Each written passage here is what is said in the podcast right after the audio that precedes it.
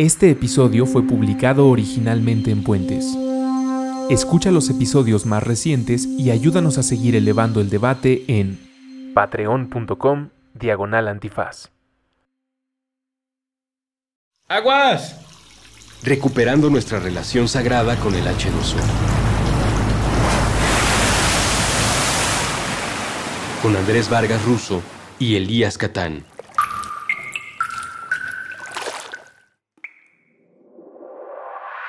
Hola a todos y a todas, a donde sea y cuando sea que se encuentren, bienvenidos a este programa que se llama ¡Aguas! ¡Aguas!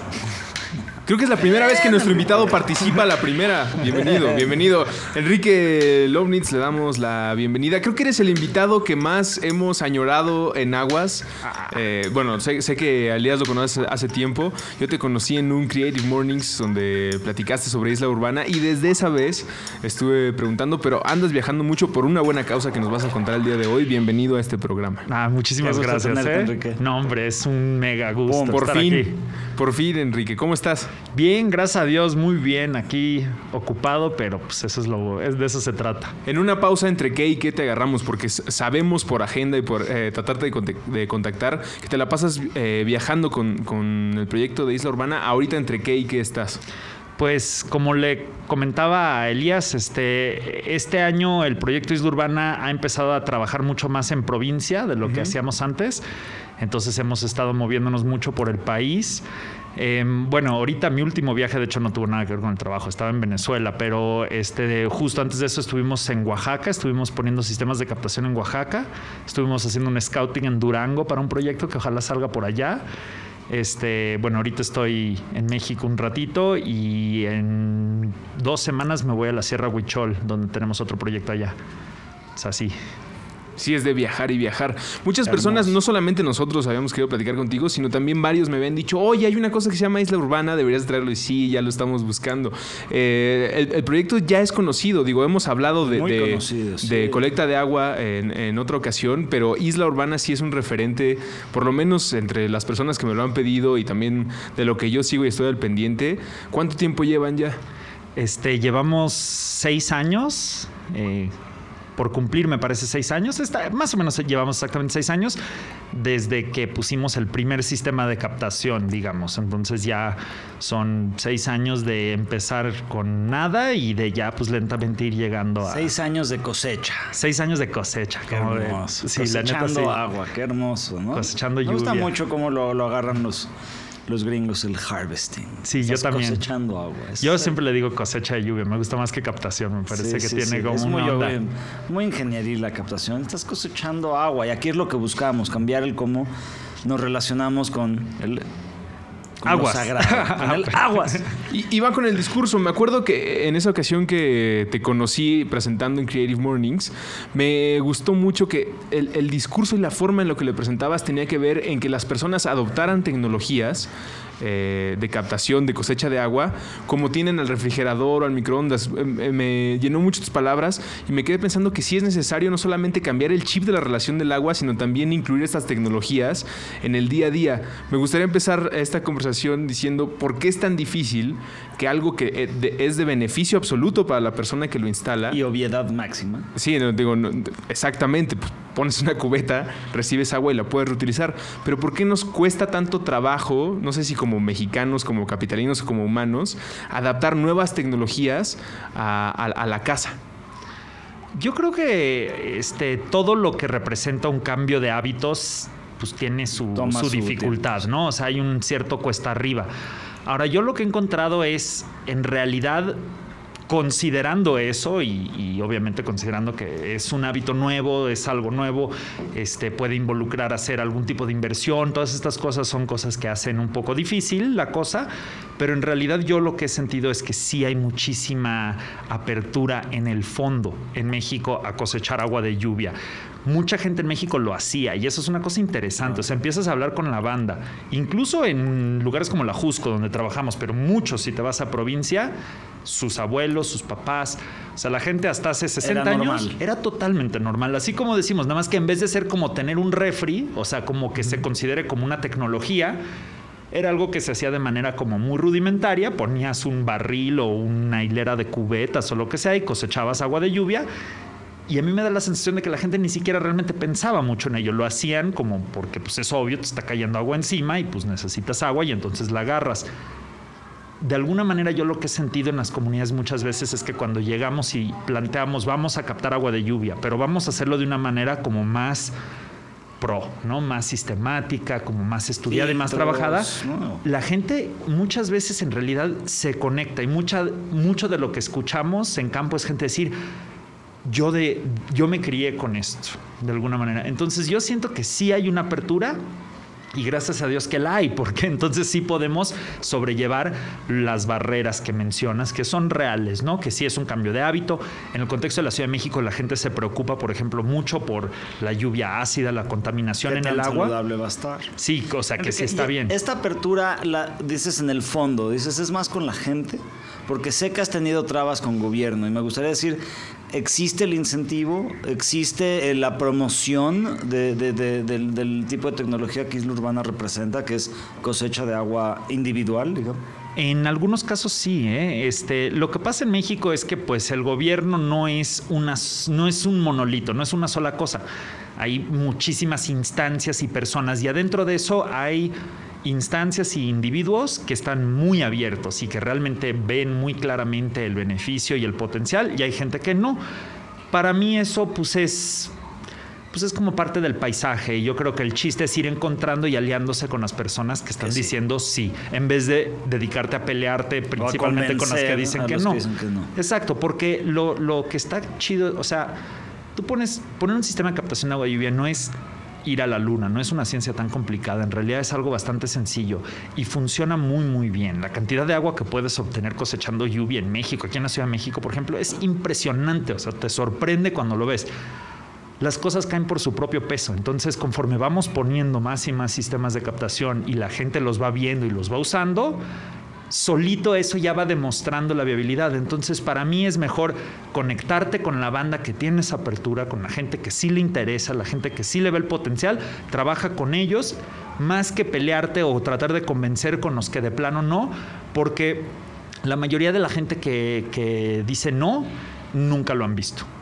Y en cuanto la gente lo ve, no hay mucho que decir. O sea, no hay mucho no que sí es, no, es una política a nivel con agua, por ejemplo, ¿no? Que sería la instancia gubernamental que debería de promoverlo de mayor manera, ¿no?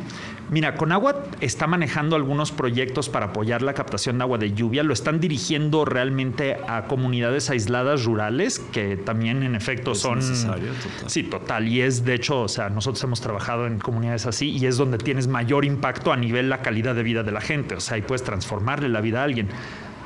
Eh, planteamientos como el que manejamos en Isla Urbana de que la Ciudad de México se empiece lentamente a convertir en un lugar donde cuando llueve se llenan cisternas en vez de llenarse drenajes, ese planteamiento ha sido más lento, digamos, que, que, se, que se acepte.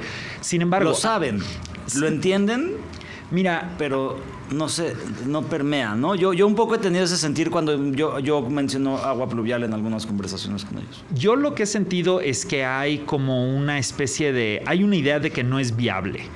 Eh, pero esa idea de que no es viable, yo nunca he visto sobre qué está fundamentada. O sea, en base a qué cálculos dices que no es viable. Porque yo todos los días veo familias que se están echando seis meses al año sin tocar una gota de agua que no sea de lluvia. Y muy rápida y fácilmente les haces la instalación. Entonces, si una familia puede pasar a que medio año no necesita agua importada, agua extraída del acuífero del Lerma Cutzamala, entonces ¿qué parte de esa ecuación no, ¿Qué, ¿qué, parte no? Hay gente que dice, no, es que no se puede porque en la temporada de lluvias no llueve. dices, bueno, pero si puedes echarte la mitad de año más o menos que sí llueve, si puedes echarte esa mitad del año sin consumir agua de afuera, pues eso es un neto bueno, ¿no? La mitad de la batalla. Pues es la mitad de la batalla. Entonces, eh, yo lo que he sentido es que hay como una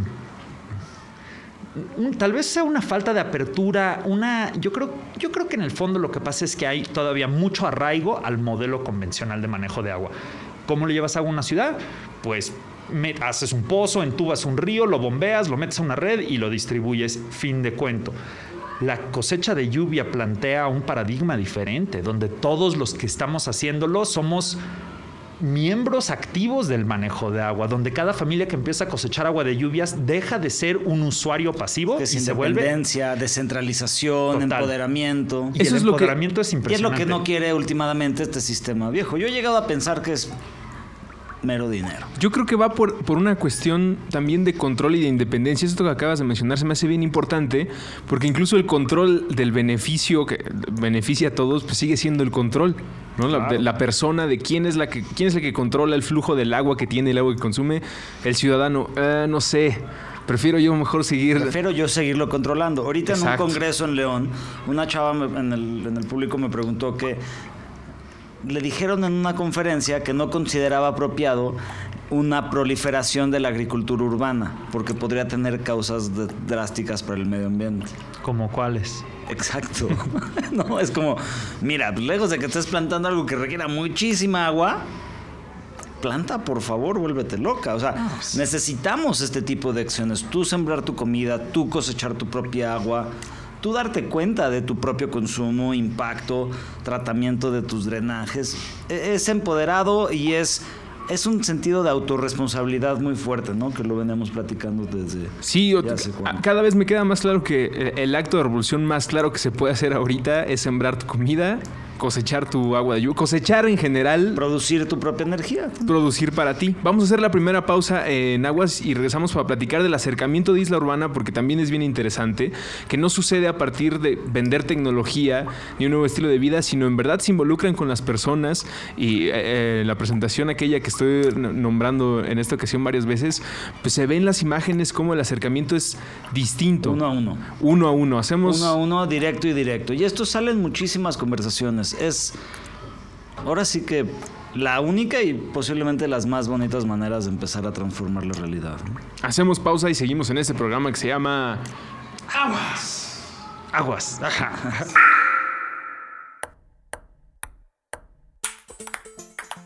Prestar pensamientos, pelotear partidos, platicar películas, palidecer por placer, pintar paisajes públicos, postularse para Padawan, pasear por planos paralelos, percibir pequeñas partículas, por palabra procrear planetas para par, progresar por plataformas pixeleadas, pulir parlamentos, proteger paraísos, pa, pa, pa, pausar. Puentes propone probar, preguntar, permitir, participar, persistir, pajarear, practicar, permanecer, palpitar, perseguir, parar prejuicios, permutar. Permea paz. Proyecta puentes.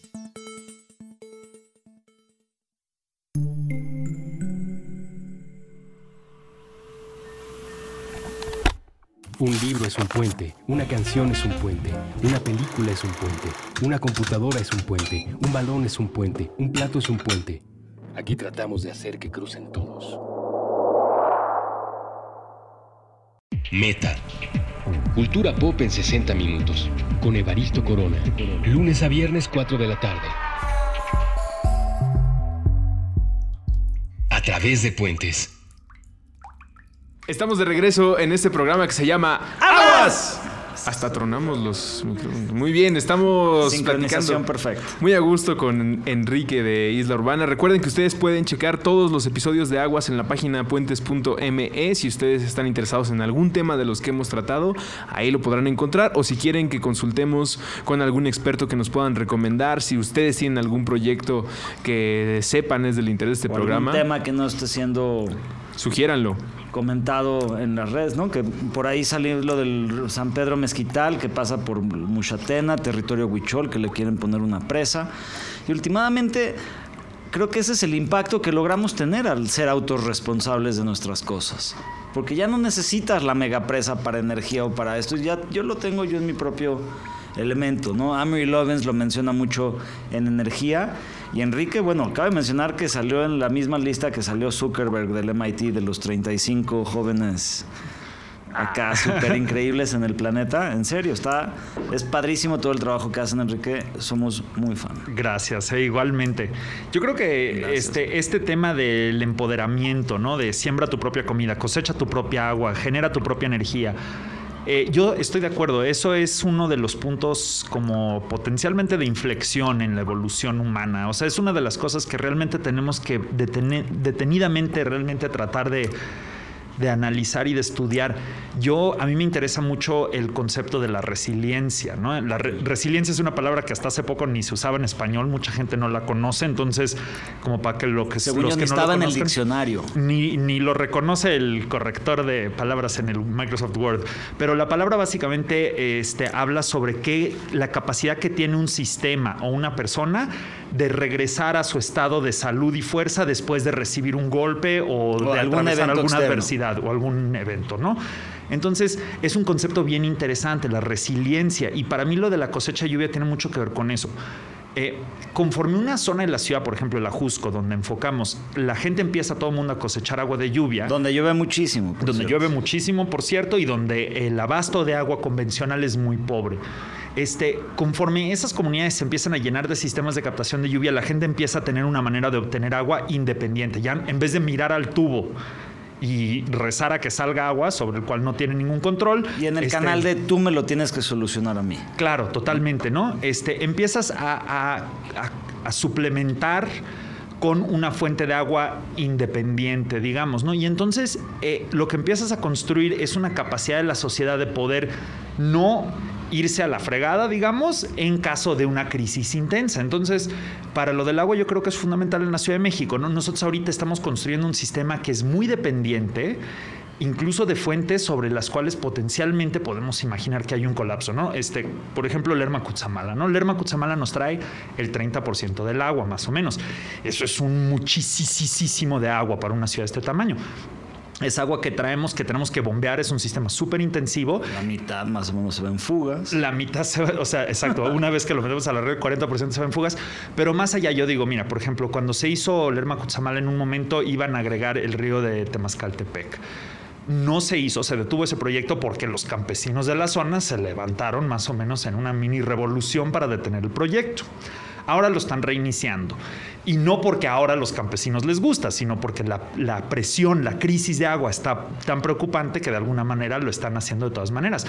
Pero entonces más y más dependemos de un sistema que además de ser muy costoso y ambientalmente como muy dudoso, le está sacando agua a una serie de zonas donde la gente resiente muchísimo eso. Entonces, no me parece una locura imaginar que en 10, 15 años se está empeorando la situación de agua en todos lados y que empiece la gente de esa zona a aventarle dinamitas al, tubo, ¿no? O sea, no me parece una locura imaginar eso para nada. Muchas presas, muchos pozos, incluso Xochimilco, están guardados, están resguardados por militares armados. Claro, y en muchas partes del mundo, o sea, toman partes de Noráfrica, de Medio Oriente y todo eso, pues justo el acceso a puntos de agua se vuelve un tema de extremo conflicto.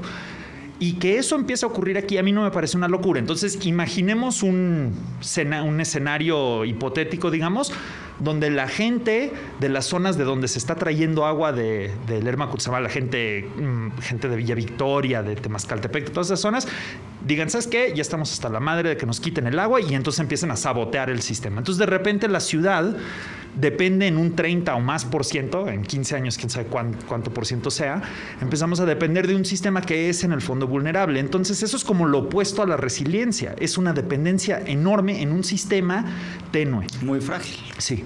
Entonces yo creo que esos son el tipo de cosas. Es igual como lo que dices con la comida, o sea, entre más dependemos de importar comida de Estados Unidos, de otros lugares o algo así, de alguna manera nos estamos poniendo en una situación más vulnerable potencialmente, ¿no? Y no es que cosechando lluvia o sembrando tu propia comida en la azotea vas a de ahí tener necesariamente toda tu agua o toda tu comida. Para nada. Para nada, ¿no? Y no tiene que serlo. El chiste es que tienes ahí ese margen, ese cojín, esa, ese empoderamiento de, que no eres 100% dependiente. Y eso es se mental, suma. la parte, es un, es un Oye, no viene todo el 100 de aquí, pero, pero sí puedo, ¿eh? Sí, y especialmente porque una vez que empiezas, ves que lo podrías hacer más. O sea, yo, como les dije, ¿no? Eh, las casas en general con las que trabajamos echan entre 5 y 8 meses al año, con lluvia. Eso es básicamente el límite es que no tienen cisternas suficientemente grandes. Si las tuvieran, se podrían echar el año entero. No les alcanza la cisterna para almacenar tanta agua en lluvias que les dure todas las secas. Sin embargo, es perfectamente posible vivir al 100% con agua de lluvia. Económicamente viable. Especialmente si dices no tienes que empezar día uno con una cisterna de 40 mil litros. Empiezas con tu cisterna de 8 mil que ya tienes, pon tú Y en cinco años, las pipas que ahorita cuestan mil pesos, cuestan mil ochocientos pesos. Y entonces, pues dices, ¿sabes qué? Con lo que me estoy ahorrando en temporada de lluvias, me compro otro tanque y, y le agrego cinco mil litros. Dos años después, me pongo a escarbar y pongo una segunda cisterna. Así como la gente en México construye su casa, cuarto por cuarto y piso por piso, conforme van pudiendo, la gente puede ir cada vez cosechando más y más y más y más agua y eventualmente pueden llegar a estar 8, 9, 10 o hasta el año entero, o sea, de meses del año viviendo con agua de lluvia. Es igual con la comida, o sea, igual y empiezas con un huertito de 3 metros cuadrados o algo así, pues te da algo, no es mucho, pero te da algo. Ustedes, ¿no? Exacto, ¿no? Algo así, pero pues ya estás aprendiéndolo a hacer, ya estás conectándote y este y tal vez con el tiempo pues empiezas a hacerlo más y más y más. Entonces también hay que ver estas ecotecnias como semillas que no es necesariamente que van a dar todo su fruto el día uno. El día uno van a dar un fruto muy hermoso. En este caso, cinco o seis meses de lluvia, de agua pero esa semilla se puede convertir en toda tu agua en 15 años si, si lo necesitas hacer o ya lo sabes hacer. Y que van muy de acuerdo con la manera en la que construye el mexicano promedio. Ahora que ponías el ejemplo de piso por piso, cuarto por cuarto, sí es así, ¿no? La mayoría de las personas, eh, si ustedes van por eh, las colonias, se suele ver eh, las, las, construcciones inconclusas, los espacios que se ve que en algún momento formarán parte de un cuarto y que será una cuestión de economía y tiempo lo que logre eso. Si se logra implantar la semilla de la captación de agua de esa manera, pues uno esperaría que se creciera así. Y ahí es donde me gustaría acercarme a cómo ustedes eh, llegan con, las personas para implantar esta tecnología y esta idea de independencia de lluvia, no a partir de, un panfleto y de ahorro económico, que es lo, evidente y que debería ser lo más atractivo, pero lo hacen con elementos más culturales que eh, entiendo y veo en los resultados, pues son más efectivos. Pues nosotros este, tenemos, primero que tenemos varios proyectos en diferentes lugares y funcionan un poquito diferentes cada uno, pero nuestro proyecto bandera, digamos, el proyecto con el que empezó Isla Urbana y que el que mantenemos continuamente, busca que la zona de la Jusco, las zonas altas de Tlalpan y de Xochimilco, toda esa zona se vuelva el primer lugar donde, como dijiste, tener un sistema de captación de agua de lluvia es tan normal como tener un boiler, que es parte de la infraestructura de la casa. Eso es algo que venimos buscando lograr. Entonces, eso no es en efecto nada más un tema de infraestructura, es un tema de cultura de agua. La idea es lograr que en una zona la gente ya considere como normal captar agua de lluvia y que pasen de ser usuarios pasivos a partícipes activos en el manejo de agua, gente empoderada que tiene, que está participando en obtener su agua. Lograr eso, pues no es nada más cuestión de llegar y poner sistemas de captación y ya, como dices, requiere un trabajo comunitario, un trabajo de educación. Entonces nosotros en toda esa zona llevamos un trabajo eh, de tiempo completo, continuo, de educación ambiental, de capacitación, de acompañamiento y de talleres y actividades. Entonces vamos a las colonias, hacemos juntas donde explicamos el sistema, pero hacemos talleres y actividades donde participan los niños, los jóvenes, los hombres, las mujeres, todo mundo. Y pueden ser cualquier tipo de actividades, o sea, hacemos desde pintar murales hasta llevar conciertos, hasta eh, organizar eh, talleres de, de medicina herbolaria, o sea, hacemos muchísimas cosas, pero con el fin de empezar a juntar gente en las comunidades y tener juntos una conversación sobre el agua. Qué está pasando, por qué se está acabando el agua en México, cuál es el contexto y cómo al captar agua de lluvia no es solo yo y mi problema de agua, sino yo, mi problema de agua, captando agua de lluvia, yo no estoy solo resolviendo mi problema de agua, sino que estoy siendo parte de una solución más grande. Entonces, por eso es este enfoque en, el trabajo comunitario y en la educación. Y yo creo que sí hace una diferencia tremenda. Un, un esfuerzo de ese tamaño tiene enemigos con con nombre o instituciones claras que están oponiéndose? Digo, ya hablabas de que hay personas que están muy abiertas, y otras que pueden estar más en un paradigma que definitivamente tiene que cambiar, pero ¿cuáles serían las barreras eh, más claras que tiene la idea de la captación de lluvia en una ciudad como esta? Yo creo que este, en el fondo, bueno, eh, hay un tema de que todavía como como si hay todavía como una renuencia, incluso a considerarla bien, porque por ejemplo personas adentro del sistema que no se han mostrado muy abiertas, tampoco es que nos hayan aceptado alguna invitación de ir a ver los sistemas de captación, por ejemplo, ¿no? Entonces hay como una renuencia muy fuerte y en parte eso pues hace que no haya inversión en el área, ¿no? Entonces Poner sistemas de captación, pues sí cuesta dinero, buscamos que sea lo más accesible posible, pero pues algo cuesta. Las familias en muchos casos son de muy bajos recursos y se necesita que parte del dinero sea este, aportado o apoyado a estas alturas, ¿no? Entonces, em, la falta de inversión alenta, alenta más no detiene.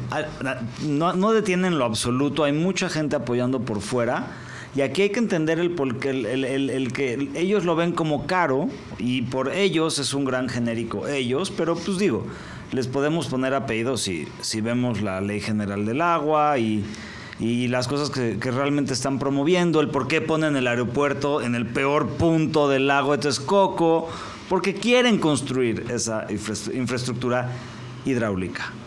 Quieren construirla porque implica contratos, porque implica negocio. O sea, esa es una dinámica corrupta que... pues yo creo que es... y otra vez, siempre es de arriba el micro y el macro, ¿no? Grassroots y grass tops y el, ¿no? De, con la banda y con los poli o sea, hay que, hay que manejarlo por todos lados. La, la, manera en la que lo podemos hacer individualmente es isla urbana y así.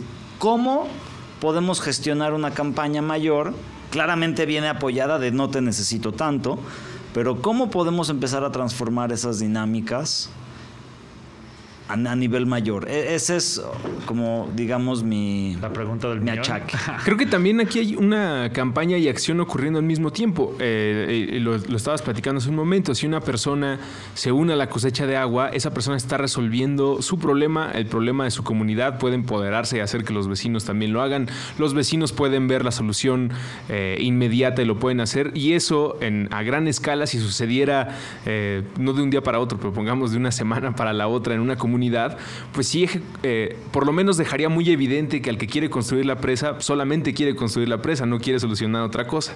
Creo que solamente mostraría eso. Y otra cosa que, me gustaría, eh, o, estoy revisando ahora, y también es evidente a todos lados, la escasez, cómo muestra la diferencia de dónde está el agua y dónde no. Mencionabas ahora, son personas de escasos recursos la mayoría los que se requieren este, este ingreso no se dan estos cursos de captación de agua en las zonas más ricas de la ciudad, siempre es donde están las zonas más pobres. Y alguna vez en Aguas lo platicábamos, cómo está tan clara esta división oriente-poniente, la escasez de agua y las zonas populares y donde no falta el agua, donde la cosecha de agua es... Eh, no una necesidad ni una solución, pues nada más es algo que se le ocurrió a alguien para el otro lado de la ciudad.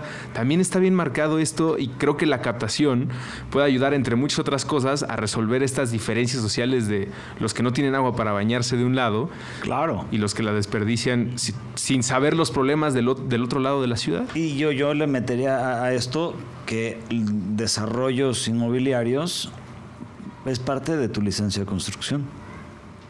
¿Cuánta agua vas a jalar? Inamovible, punto. Tú necesitas captar el gran, ¿no? X por ciento a cuántos, cuántas cisternas, tururú, a tantas más de estas, uy, ya tratamiento de a tal nivel o a tal nivel.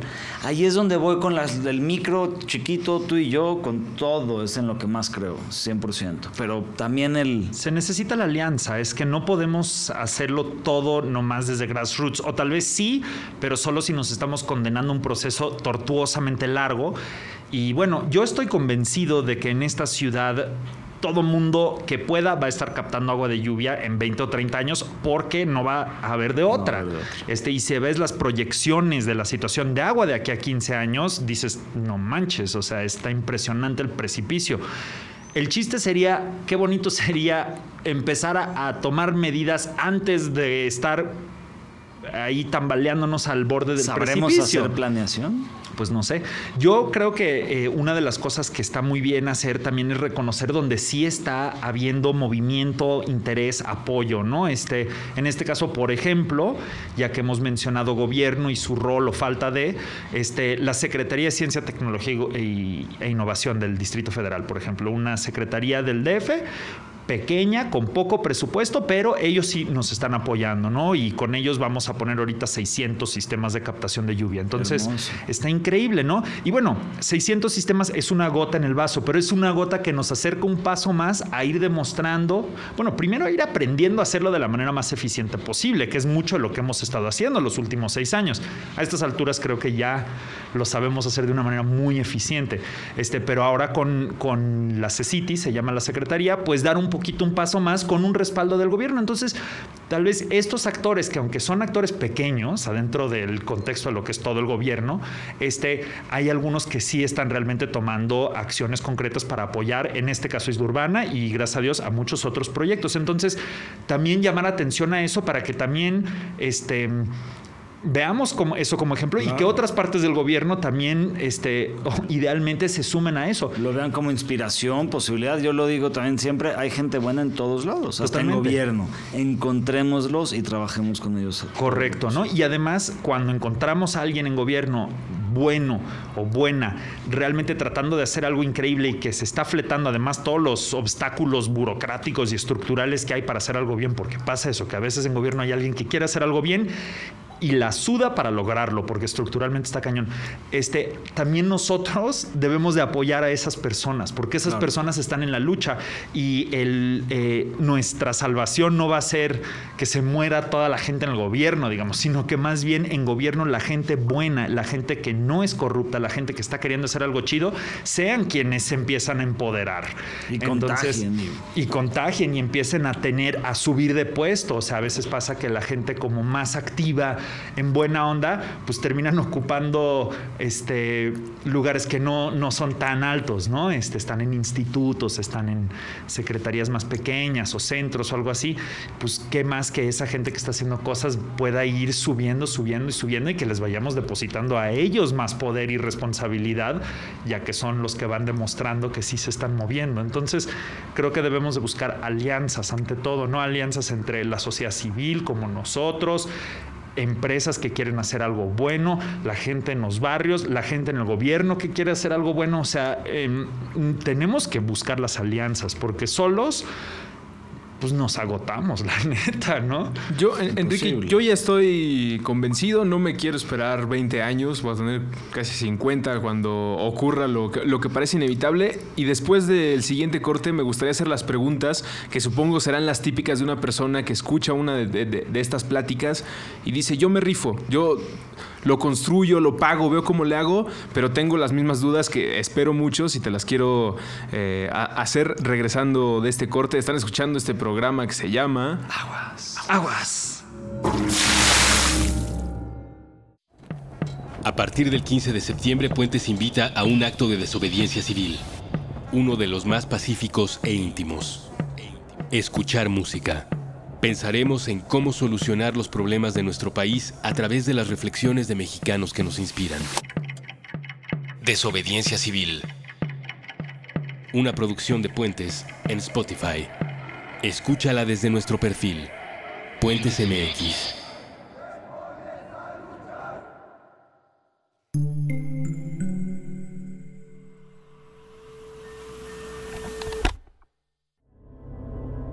Terra plana. La ciencia a través de la ciencia ficción. Con Andrés Vargas y Edgar Vergara. Nuevo episodio todos los lunes a las 9 de la noche. Puentes.me.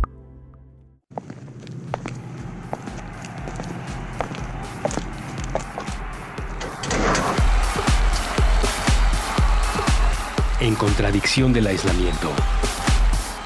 Puentes.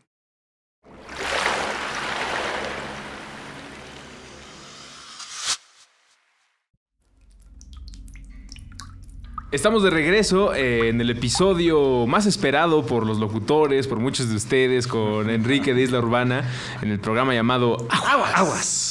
Estamos platicando sobre captación de lluvia, sobre cosecha de lluvia y hemos llegado al momento de la esperanza, las preguntas y el cómo le hago. Porque muchos de ustedes que ya han escuchado el programa en el que hemos hablado eh, con otras personas sobre captación de lluvia seguramente han seguido la investigación preguntando por las tecnologías, pero en este momento tenemos a Enrique y aprovechemos antes de que siga su camino por la cosecha en todo México y en la parte del mundo que le llame.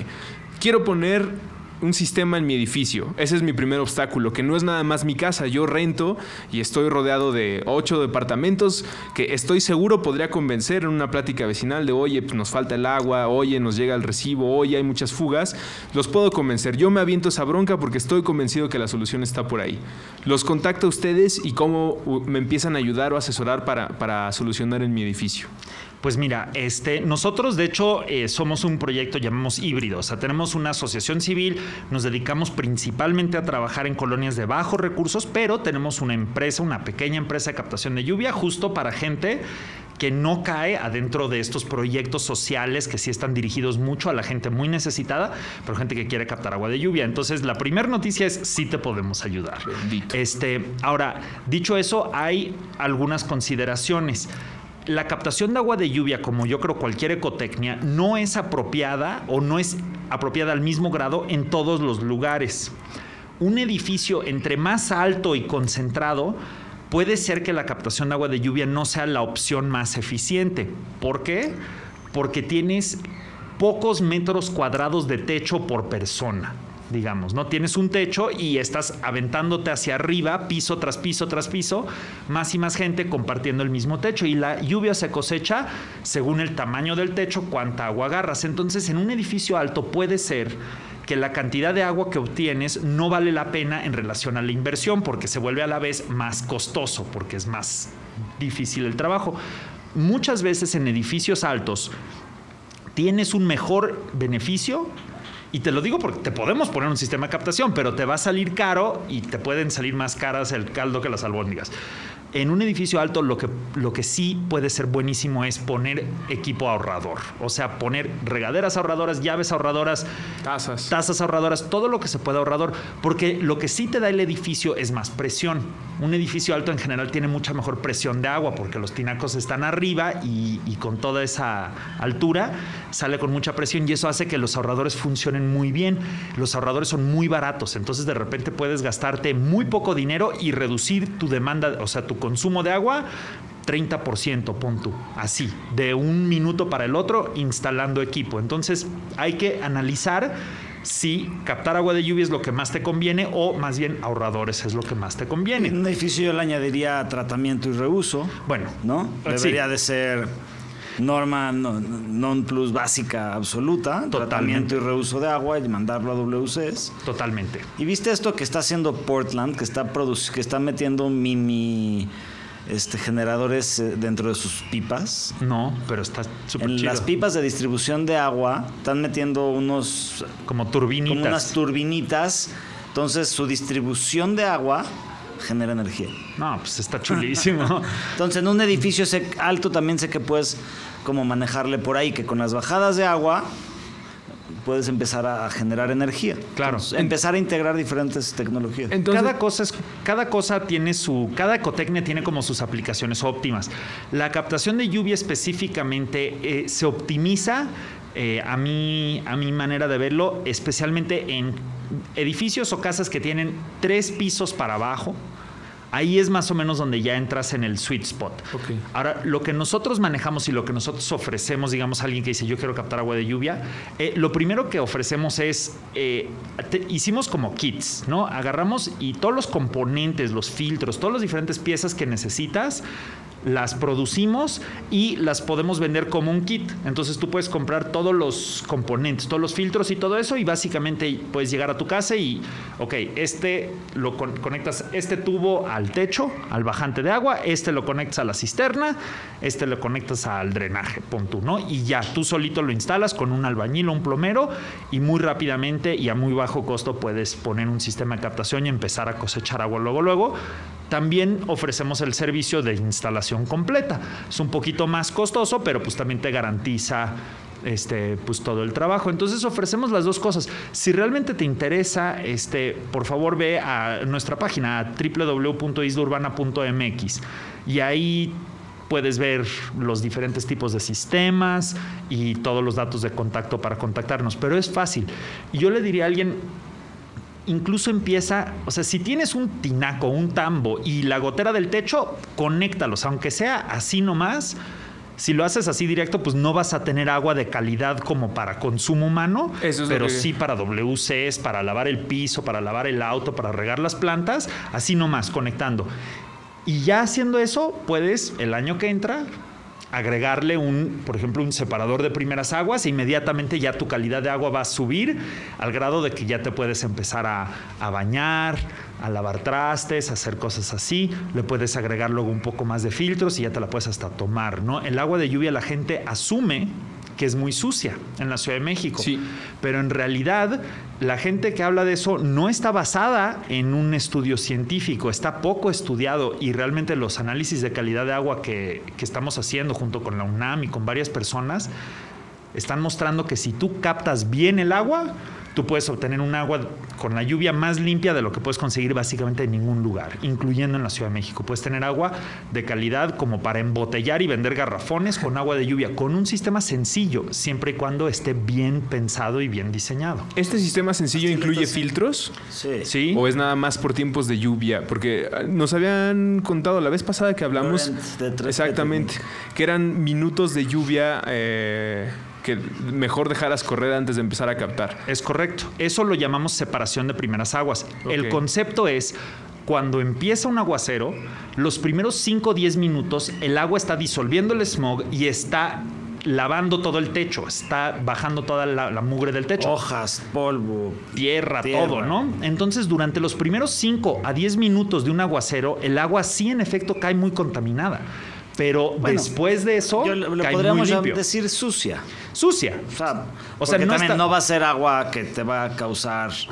No. es tóxica. O sea, No, pues, o sea, esa- si tú esas estás- primeras aguas se las puedes redirigir a tu jardín o a, ¿no? o Totalmente. y No, tal. totalmente. No, y no estamos hablando de niveles en efecto tóxicos, pero estamos hablando de que para el agua que vas a usar para tu consumo, para bañarte, para bañar a tus hijos, pues quieres que sea agua realmente No quieres muy que limpia. tenga tierrita y hojitas. No quieres que tenga nada, quieres que sea agua realmente limpia y entonces esos primeros 5 a 10 minutos los desechas o los mandas justo a un tanquecito aparte, los usas para el WC, para las plantas, para el piso. Pero simplemente al separar y no cosechar en tu cisterna esos primeros 10 minutos de cada aguacero, ya logras una calidad de agua mucho mejor de lo que logras incluso con los filtros. O sea, esa es la parte más importante. Eso combinado con tener un techo limpio. Para cosechar agua de lluvia necesitas un techo limpio y necesitas desviar los primeros 10 minutos de cada aguacero. Si haces eso, los filtros ya son como una seguridad ya para si te quieres beber el agua o algo así. Pero básicamente esas dos etapas son la parte fundamental y es muy sencillo y no tiene nada de, ni de complicado realmente ni tiene nada de exorbitante en su costo hacerlo para nada. Me queda claro entonces también que el chiste es derrumbar ciertos mitos que existen en las personas sobre la captación de agua, como que la calidad del agua de lluvia es ácida y nos va a traer miles de enfermedades, que va a ser carísimo. Creo que también es una cosa de mero ímpetu, lo que estabas diciendo ahorita de si tienes eh, algún orificio y desde ahí puedes empezar a captar para reutilizar, es un buen principio, porque también puede haber muchas personas que ahora nos estén escuchando y que digan, lo voy a hacer, pero ahora que le hable por teléfono a los de Isla Urbana. Empiecen, vean cómo funciona y que Isla Urbana sirva eh, como el, el excelente trabajo que han estado haciendo en seis años, como el asesor y el que ayuda a cambiar el chip. Eh, ya cerca del final de este programa me gustaría que eh, le dijeras a las personas que te están escuchando y que están interesadas, qué tanto te cambia el chip, no solamente sobre el reuso del agua, sino en la vida cuando tú eres independiente del consumo de agua en tu casa y en tu familia. ¿Qué otros factores se ven eh, radicalmente cambiados sobre tu percepción de ir a comprar al súper, sobre qué es lo que te estás comiendo? ¿Cuáles son los, los beneficios extra a, a abrir la llave? Pues yo creo que el beneficio, en efecto, o sea, estos beneficios como secundarios o indirectos, en realidad mucha de la magia está ahí. Porque nosotros, bueno, todos antes, nuestros ancestros, digamos, pues vivían muy directamente de obtener sus recursos de la naturaleza y de la tierra. Y nosotros al volvernos pues una especie muy urbana, especialmente, pues nos hemos ido enajenando de eso.